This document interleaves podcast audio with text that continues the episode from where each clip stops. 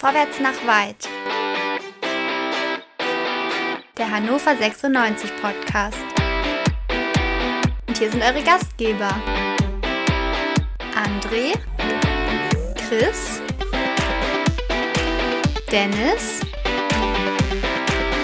und Tobi.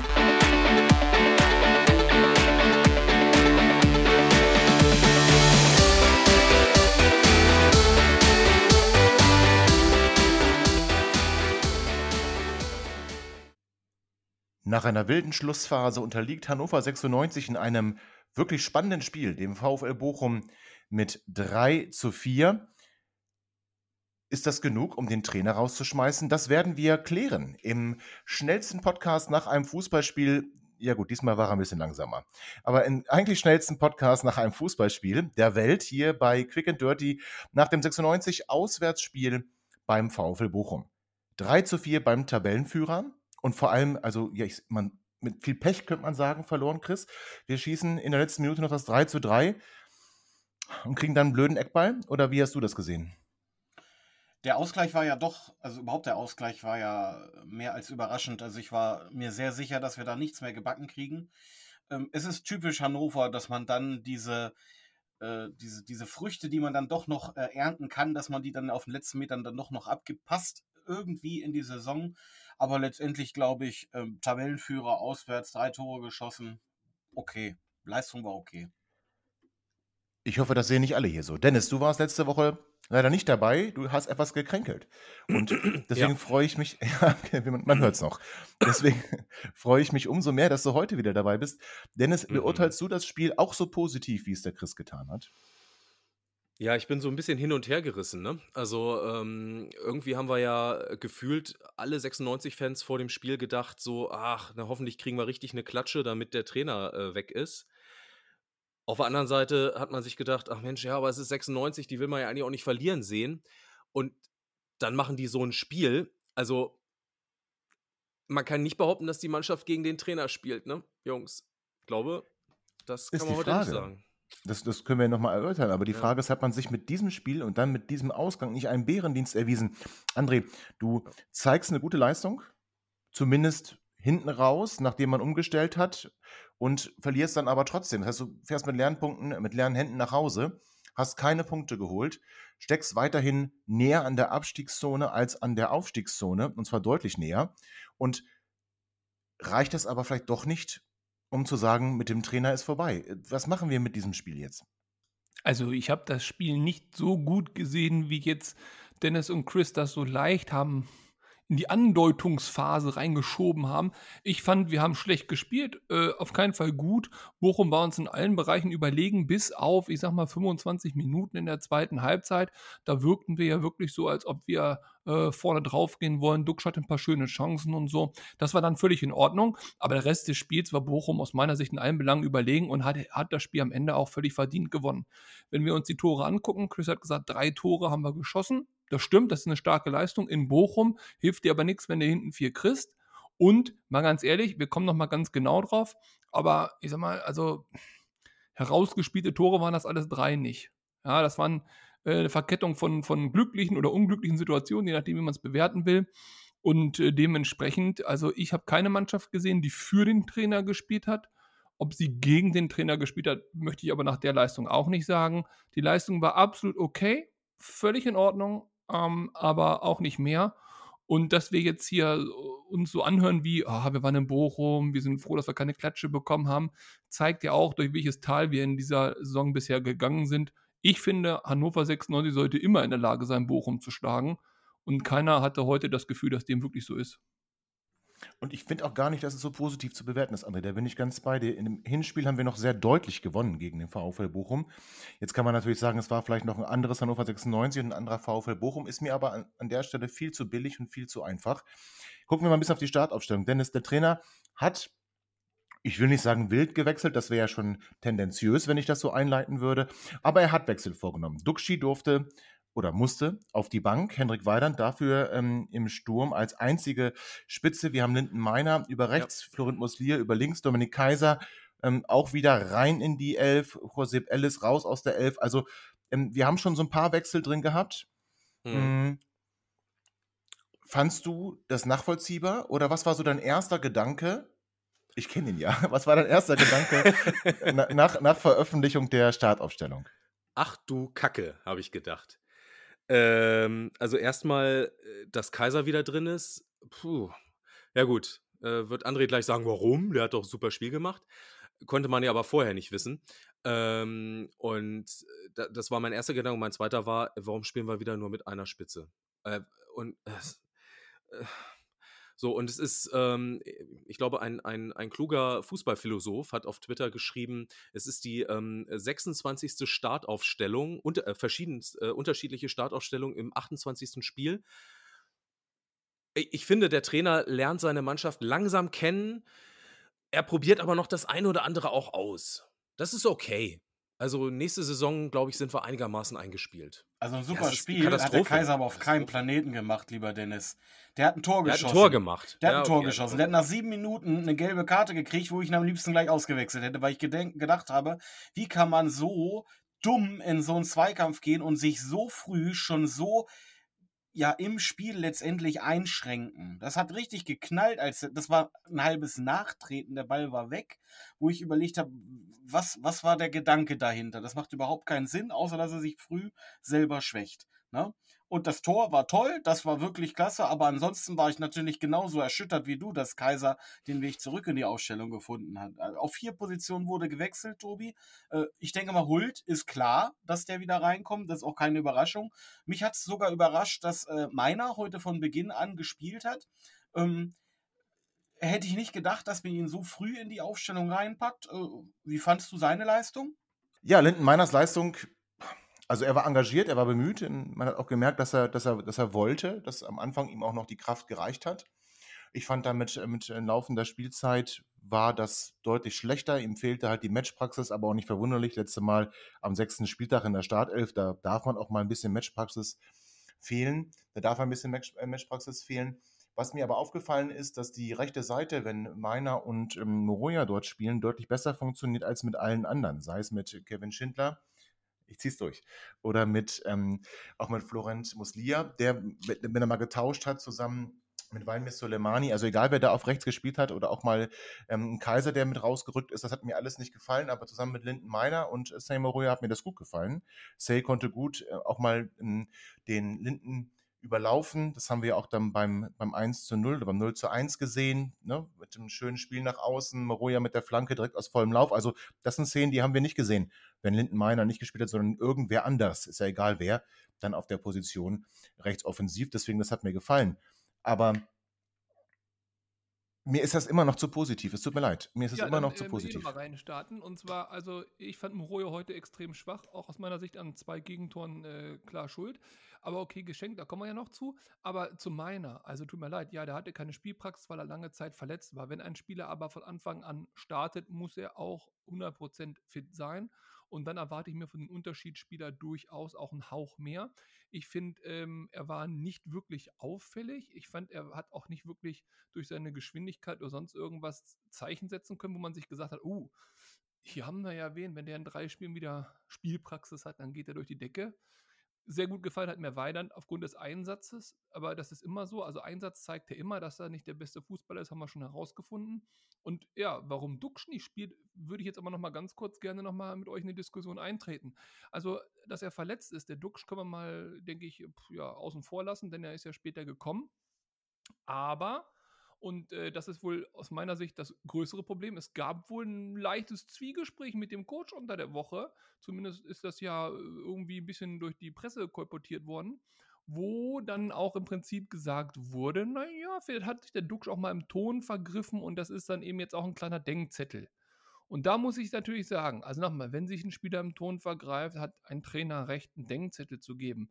Aber ob das clever ist als Trainer in der aktuellen sportlichen Situation, wo es auch, und das weiß er, um seinen eigenen Kopf geht, den besten Stürmer, was die Zahlen angeht, einfach mal auf die Bank zu setzen, um ihm einen Denkzettel zu geben. Und dann bringst du ihn in der zweiten Halbzeit, als es 3-1 steht, ähm, das Spiel ist im Prinzip schon vorbei. Und dann macht genau dieser Stürmer noch im Prinzip sein Tor zum Anschluss und hat später noch Chancen, vielleicht noch ein zweites Tor nachzulegen. Also ich glaube, Kinan Kocak hat sich damit überhaupt keinen Gefallen getan und für mich ein weiteres Argument gesammelt, warum er möglicherweise auch diesen Verein zeitnah verlassen darf. Aber da sind wir doch an einem entscheidenden Punkt. Die Startaufstellung hat zwar gereicht, damit wir relativ, ganz, relativ gut ins Spiel gekommen sind. Wir haben dann auch 1 zu 0 geführt. Mir war danach gleich klar, ich habe es natürlich auch ein bisschen zynisch dann gesagt, es geht noch 4-1 aus, macht euch keine Sorgen. Und wir waren noch auf einem guten Weg. Es gab das 1 zu 1, das 2 zu 1, das 3 zu 1. Und der Trainer hat erst nach dem 3 zu 1 vernünftig umgestellt. Und dann hat man gesehen, 96 wurde deutlich, deutlich besser, deutlich stärker. Bochum kam damit überhaupt nicht zurecht mit der Doppelspitze. Wir hatten plötzlich Räume. Die Viererkette der Bochumer, die fast überhaupt nicht gefordert wurde während der vorhergehenden Minuten, war plötzlich völlig überfordert mit Weidand und Duxch. Weidand, der Duxch immer wieder Räume geschaffen hat, dann ja auch die Bälle Duxch gegeben hat. Das hat sehr gut harmoniert. Nicht zwingend, weil die beiden so stark performt haben, sondern weil Bochum damit überhaupt nicht zurechtgekommen ist. Das spricht doch eher dafür, Dennis, dass unser Trainer den Gegner nicht analysiert und einfach keine Ahnung hat, wie er gegen Mannschaften spielen soll, sondern er probiert es einfach irgendwie, stellt dann um und meist funktioniert es nach seinem Umstellen besser. Dann geht er genau mit dieser Taktik ins nächste Spiel, egal was der, was der, was der Gegner da macht, und dann klappt es wieder nicht und er stellt wieder um. Das ist doch kein Plan. Oder Dennis? ja, ein Stück weit, ähm, ein Stück weit ist das schon so, wobei ähm, es durchaus auch schon Spiele gab, wo er mit seiner Taktik, die anfangs gut funktioniert hat, der gegnerische Trainer sich aber schnell darauf eingestellt hat und Kocak dann wiederum nicht reagiert hat. Also das hatten wir durchaus auch schon. Ähm, aber es ist schon so, dass ähm, wir auch nicht versuchen, unser Spiel durchzudrücken. Und das ist das eigentlich, was mich am meisten nervt. Also äh, man hört das ja häufig so, ah, wir gucken nicht auf den Gegner oder so, aber ich habe schon das Gefühl, dass, dass, es irgendwie getan wird und aber dann manchmal auch einfach zu sehr Angsthasenfußball gespielt wird. Ich weiß, das ist auch wieder so ein blödes, blöder Begriff, aber ich hätte heute auch anstelle von Kojak wirklich, ich wäre mit zwei Spitzen reingegangen, ich hätte, ich, ich hätte mehr auf, ich wäre mehr in, ins Risiko gegangen. Ich meine, was, was hat er zu verlieren letztlich? Äh, ja, also ich meine, verloren haben wir jetzt so, aber wir hätten auch ganz anders auftreten können. Bis zur 22. Minute, bis zu dem Tor durch Kaiser, haben wir gesehen, wir haben, finde ich, auch engagiert gespielt. Dann haben wir wieder den Faden irgendwann verloren nach dem Anschlusstreffer. Und als ähm, Duxch reingekommen ist, finde ich, ist nochmal so ein, das, was du gerade erwähnt hast, ne? da ist nochmal so, die Mannschaft hat sich nochmal aufgebäumt. Ähm, warum das nicht das ganze Spiel über funktioniert, ich keine Ahnung. Aber sicherlich ist der Trainer da nicht ganz unschuldig dran, ja. Chris, Dennis hat gerade gesagt, es sieht dann schon aus, als wenn wir nicht unser Spiel durchziehen würden und uns auf den Gegner einstellen. Ich will jetzt mal provokant behaupten, wir ziehen zwar unser Spiel nicht durch, das stimmt. 26 Startaufstellungen, 28 Partien sprechen eine deutliche Sprache. Wir haben kein System, wir haben keine funktionierende ähm, Mannschaft, die wir immer wieder bringen. Wir haben das dreimal in Folge gemacht in, in einer Phase, danach nie wieder, davor nicht, danach nicht. Ich behaupte, der Trainer stellt sich nicht auf den Gegner ein, sondern der Trainer wächst einfach wild, weil ihm, wie André sagte es, ein Spieler mal blöd kommt oder weil dann doch nach 30 Spielen es mal Zeit ist, einen Kingsley Schindler nicht mehr spielen zu lassen oder dann nach 40 Spielen es ein Dominik Kaiser mal auf die Bank verdient hat, so wie in der letzten Woche. Die Zahlen natürlich bewusst übertrieben. Das heißt, ich glaube, das ist nicht dem Gegner geschuldet, sondern Kocak macht einfach wild hin und her, so wie er gerne möchte und wie er hofft, dass es dann einen Effekt auf die Mannschaft hat Spieltaktisch auf den Gegner stellt er sich nicht ein. Manchmal wirkt es tatsächlich so, als wenn das blinder Aktionismus ist, den er in seinen, in seinen Maßnahmen hat. Ähm, ich bin auch sehr enttäuscht, dass wir und wir haben ja eigentlich von uns selber gesagt, dass wir äh, sowohl in dieser Saison wie auch in der letzten Saison um den Aufstieg äh, mitreden wollen, dass wir trotzdem es irgendwie spielerisch äh, an einen Punkt geschafft haben, wo wir uns nur noch am Gegner orientieren. Ähm, ich habe eigentlich den Anspruch, und jetzt klinge ich ein bisschen wie der Trainer und das erschüttert mich selber, weil diese Worte wie äh, Anspruch, Mentalität, Belohnen, das, das höre ich mir hier ja seit Wochen und Monaten an. Ähm, aber grundsätzlich habe ich eigentlich den Anspruch von Hannover 96 in der zweiten Liga, dass, dass sich der Gegner auf uns einstellt. Und ja, man hätte heute, glaube ich, Bochum sehr überraschen können, wenn man offensiv an die Sache rangegangen wäre. Ähm, wenn man gegen Würzburg und gegen Heidenheim äh, verliert, ähm, ist es klar, dass die Mannschaft verunsichert ist. Bochum hatte heute die Chance oder hat es jetzt geschafft, auf sieben Punkte wegzugehen. Natürlich äh, haben die Rückenwind und natürlich geben die Gas. Und ich glaube, mit einer offensiveren Aufstellung hätten wir heute eine Menge bewirken können. Aber ich gebe dir absolut recht, dass ich in der in den Systemwechseln, und es sind ja wirklich vogelwilde Systemwechsel und Aufstellungen, erkenne ich null Konzept, null Linie ähm, und das äh, kann so einfach nicht weitergehen.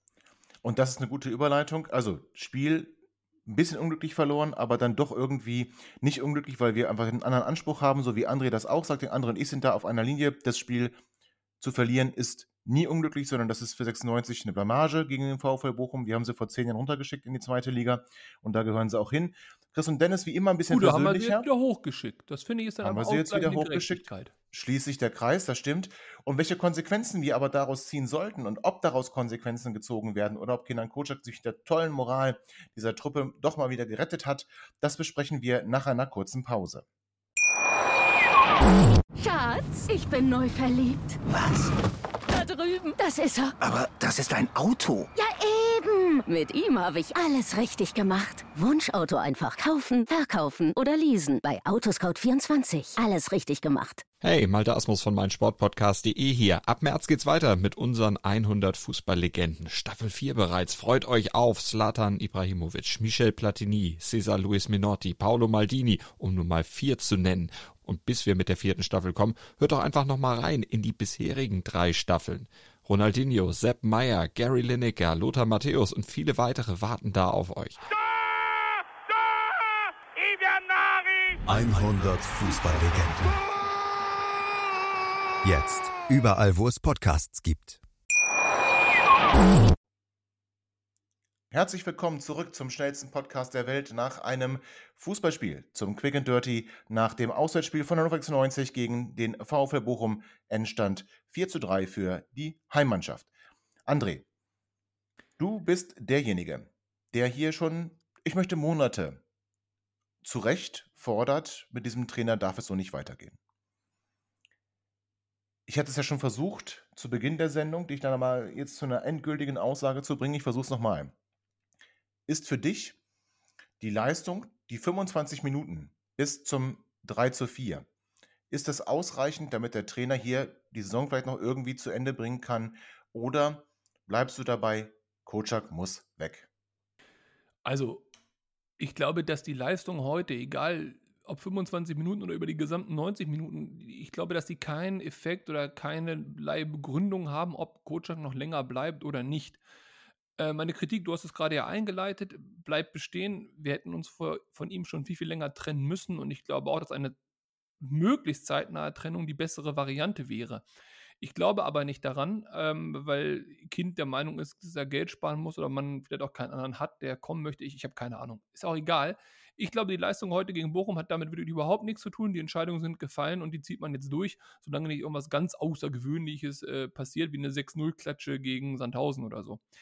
Aber ähm, ihr habt das eben auch schon ganz äh, gut gesagt. Ich finde, jetzt muss man die Zeit nutzen. Wir kriegen Kocak erstmal nicht weg, aber wir müssen jetzt die Zeit nutzen, um uns mal ein paar Dinge anzugucken, wo wir sagen, was klappt eigentlich zumindest mal ganz gut oder was klappt auch gar nicht gut, was man mal für die nächste Saison deutlich abstellen muss. Ich denke, wir sind uns einig, dass wenn wir im Sturmbereich keine neuen Spieler kaufen und wir unsere Stürmer halten können, dass wir bitte Chris hat gesagt, ein bisschen offensiver, aber dass man zumindest mit zwei äh, Spitzen spielt, Weidand und Duxch. Wenn beide fit sind, schaffen sich beide Räume, sie ergänzen sich super. Das zweite Tor von Hannover oder das erste Tor von Duxch sozusagen äh, in der 65. Nee, wann war das? Weiß ich gar nicht. Aber das auf jeden Fall das Tor war äh, 67. In der 67. war ein Paradebeispiel dafür, wie Hannover 96 erfolgreich auch in der zweiten Liga spielen kann.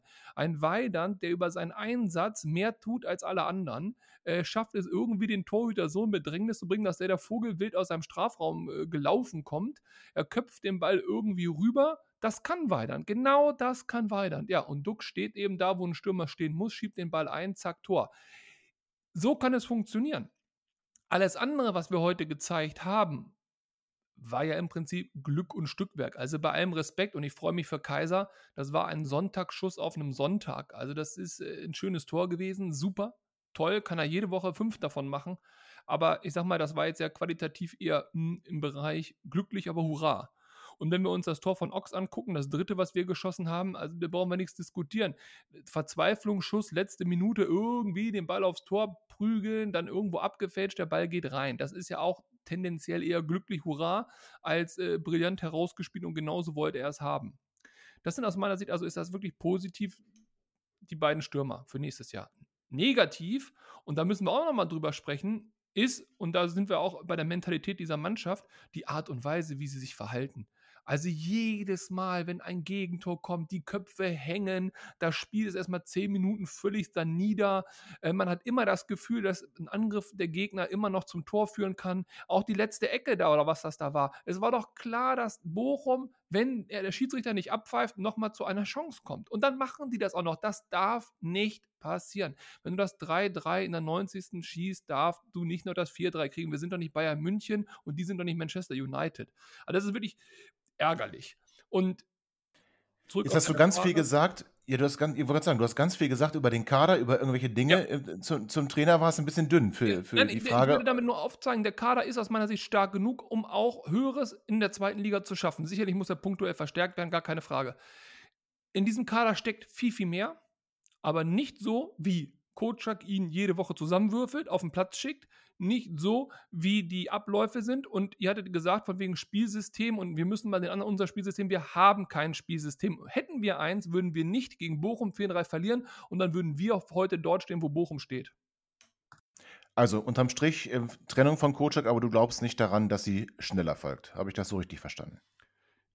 Ich habe sogar die ernsthafte Befürchtung, dass sie gar nicht erfolgt. Also, das ist, also okay. ihr tut okay. ja schon, als ob das ausgemachte Sache ist. Ausgemachte Sache hätte er letzte Woche weg sein müssen. Punkt um. Er hätte auch heute schon direkt nach Hause laufen müssen und nicht mehr mit dem Bus mitfahren dürfen, eigentlich. Aber er bleibt und er bleibt wahrscheinlich bis zum Ende der Saison. Und lass mal zum Ende der Saison kein anderer Trainer, kein Geld da sein, was weiß ich, der bleibt dann noch. Ja, aber okay, Okay, in Ordnung. Jetzt, Dennis, ähm, also André hat Angst davor, dass Kotschak bleibt, möchte ihn aber lieber mhm. abgelöst sehen. Ja. Vielleicht schaffst du es in weniger als vier Minuten mir zu sagen, ob ähm, Kenan Kotschak derjenige ist, den du hier als Trainer noch sehen möchtest, ob er abgelöst gehört und dann auch tatsächlich die Frage, mhm. ähm, nee, die, nee, sag erst mal, dann schließe ich eine mhm. Anschlussfrage.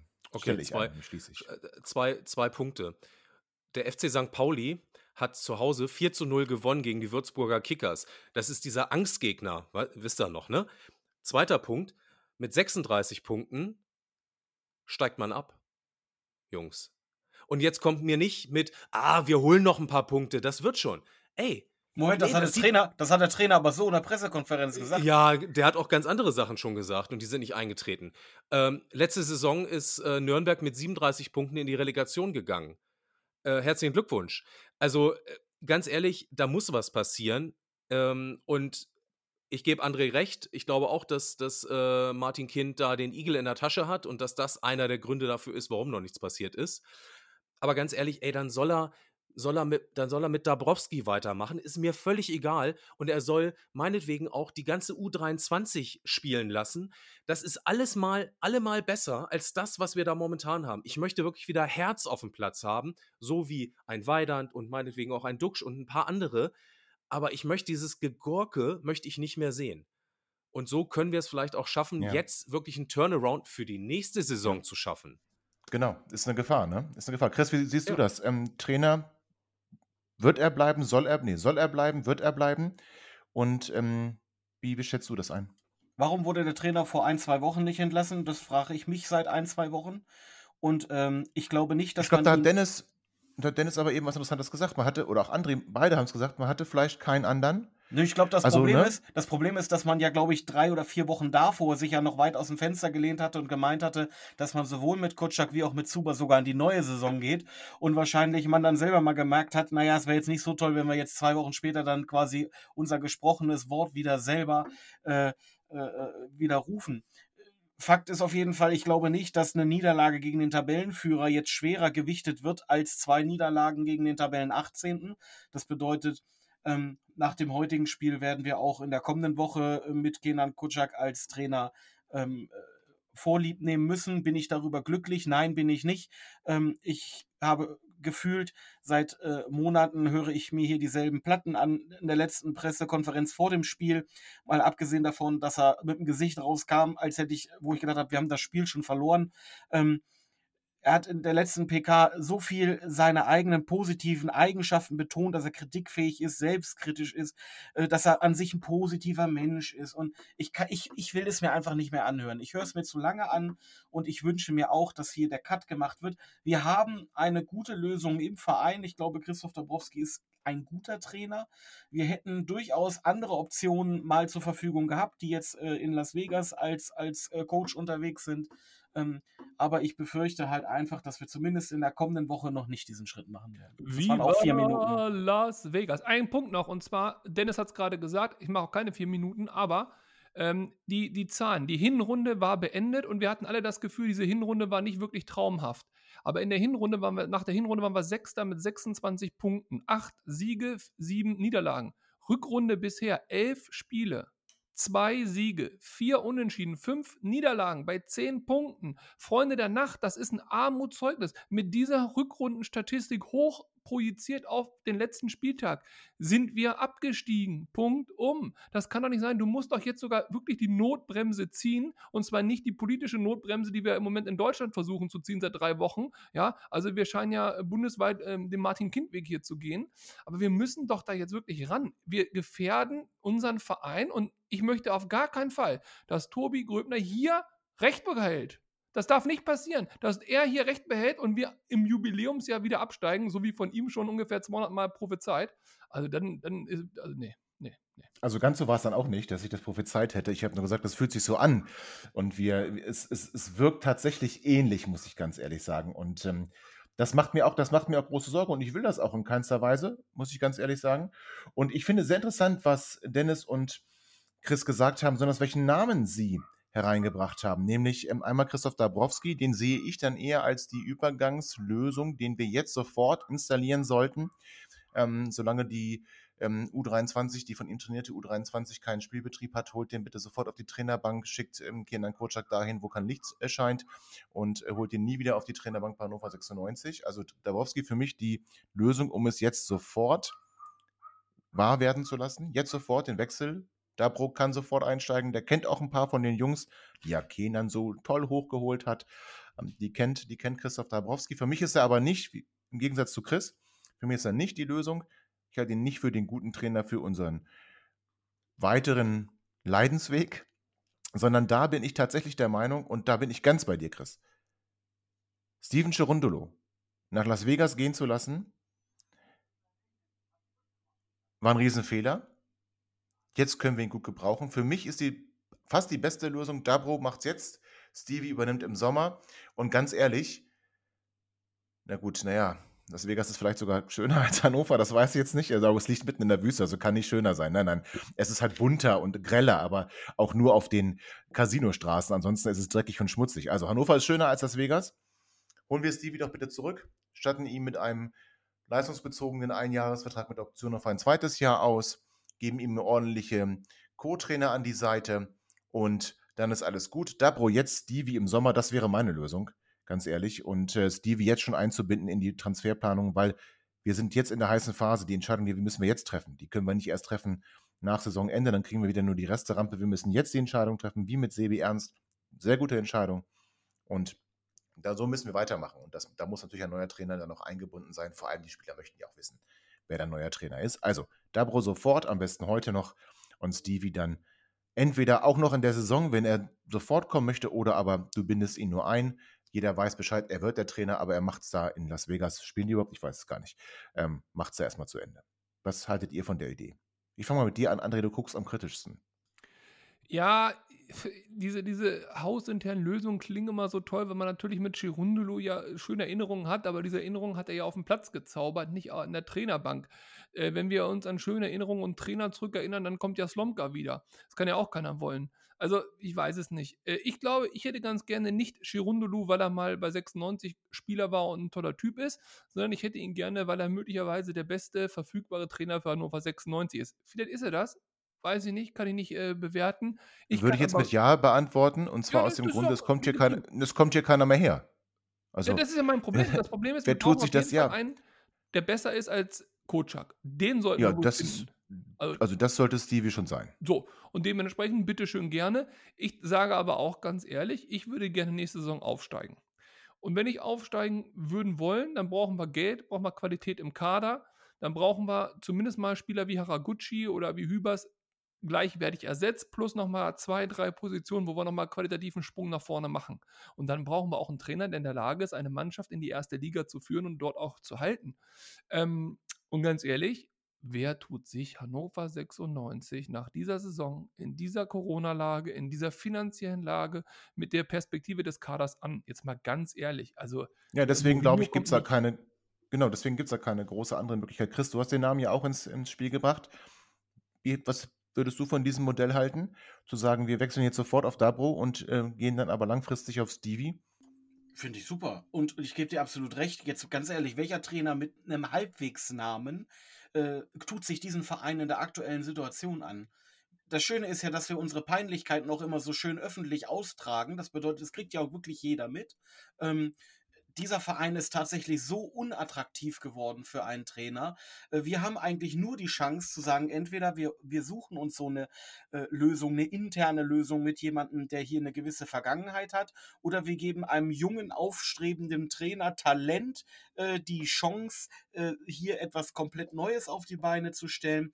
Äh, das funktioniert, glaube ich, aber nicht mit dem Aufstiegsziel, mit dem verbalisierten. Das ist nicht vereinbar und vor allen Dingen hat dieser Trainer auch nicht die Lobby ähm, gegenüber dem, und es ist der Vorstandsvorsitzende und nicht der Präsident, liebes Sky-Team und lieber Kenan Kocak. Ähm, Also er ist der Geschäftsführer. Er ist auch kein Vorstand, Entschuldigung er bitte, ja, siehst du, wollte ich Geschäftsführer. klugscheißen, habe ich mich selber Er jetzt ist der Geschäftsführer. Klasse. Das Schöne ist, normalerweise würde ich jetzt äh, darum betteln, dass du das rausschneidest. Ich weiß, aber Nein. ich sehe dein Gesicht. Ich sehe dein Gesicht. Es ist der Geschäftsführer. Ähm, der wird die, diese Lobby hat der Mann gegenüber dem äh, Geschäftsführer nicht. Ähm, was ein Gerundulu durchaus hätte. Es wäre sehr, sehr schwierig aufgrund des Standings dieser Person im Verein, ähm, den in einer schnellen Lösung aus dem Verein zu kriegen. Vielleicht ist es auch ein Mhm. Risiko für Martin Kind, so einen mächtigen äh, äh, Mann mit so einer Lobby hier im Ist die Verein zu Frage. installieren. Ist die Frage, ich finde aber, du, er kommt bei dir jetzt noch einen Tick zu schlecht, auch wenn du es nicht schlecht meinst, zu, zu schlecht weg. Dennis, bei diesem jungen, aufstrebenden äh, Trainer dachte ich auch an Steven Cherundolo.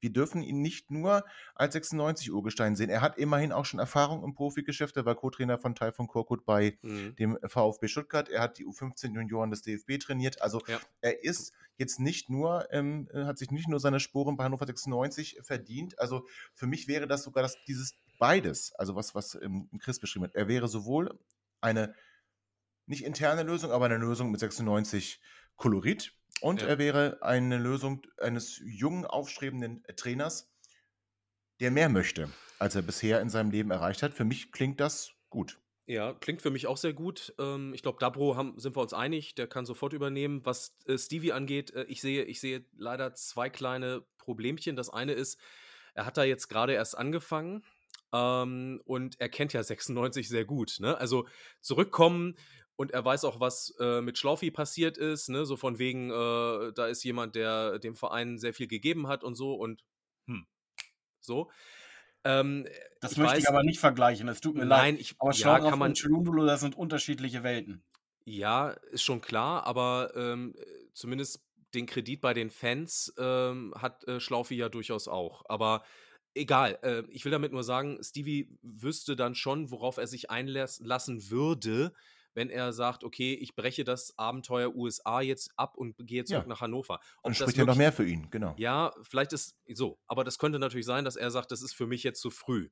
Also, Ähm, aber wenn er es macht, dann weiß er ganz genau, das ist entscheidend. Ja, er weiß, genau, worauf er sich genau. einlässt. Er, wird hier nicht überrascht. Definitiv, definitiv. Was, ähm, ich möchte einen Schritt weiter gehen. Ich glaube, ähm, es wird sich erst wirklich was ändern und ähm, dann kann es gerne auch ein, ein jüngerer, ähm, etwas unerfahrener Trainer sein, gerne auch Stevie, wenn wir einen Geschäftsführer Sport installieren, äh, einen ähm, Sportdirektor haben, also wirklich eine Struktur einziehen in diesen Verein. Solange es so weitergeht, Martin Kind, irgendjemand, der ein besserer Kaderplaner ist, plus ein Trainer, ist, wird nichts wird nix bei rumkommen. Das prophezei ich uns jetzt einfach. Daniel Kann ich- Stindl, kann ich- haben ja Daniel das Stindl hat auch keinen. Verein Das gerade. war doch mal nicht so.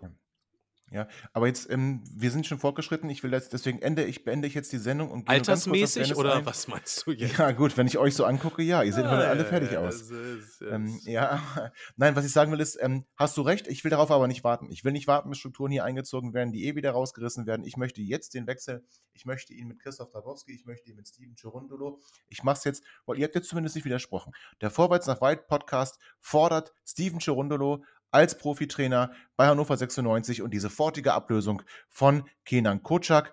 Das war keine Moralleistung heute, das war eine Armutszeugnis für den Trainer, spieltaktisch falsch eingestellt.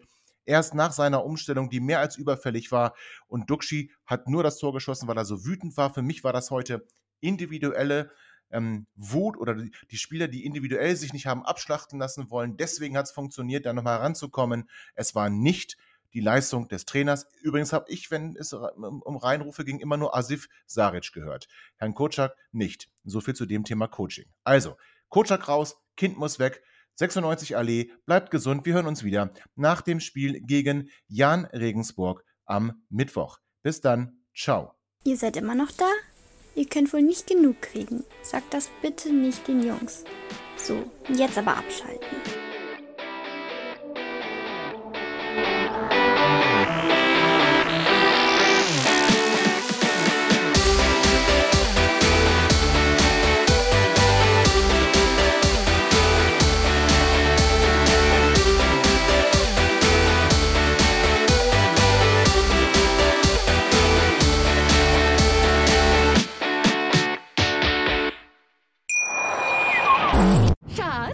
Bin neu verliebt. Was?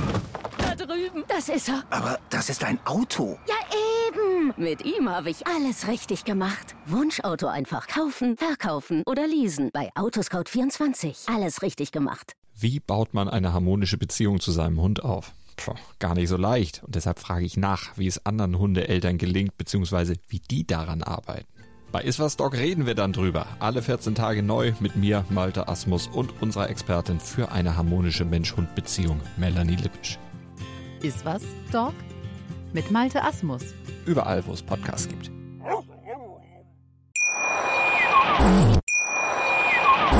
Schatz, ich bin neu verliebt. Was? Drüben. Das ist er. Aber das ist ein Auto. Ja, eben. Mit ihm habe ich alles richtig gemacht. Wunschauto einfach kaufen, verkaufen oder leasen. Bei Autoscout24. Alles richtig gemacht. Wie baut man eine harmonische Beziehung zu seinem Hund auf? Puh, gar nicht so leicht. Und deshalb frage ich nach, wie es anderen Hundeeltern gelingt, beziehungsweise wie die daran arbeiten. Bei Iswas Dog reden wir dann drüber. Alle 14 Tage neu mit mir, Malte Asmus und unserer Expertin für eine harmonische Mensch-Hund-Beziehung, Melanie Lippisch. Ist was, Dog? Mit Malte Asmus. Überall, wo es Podcasts gibt.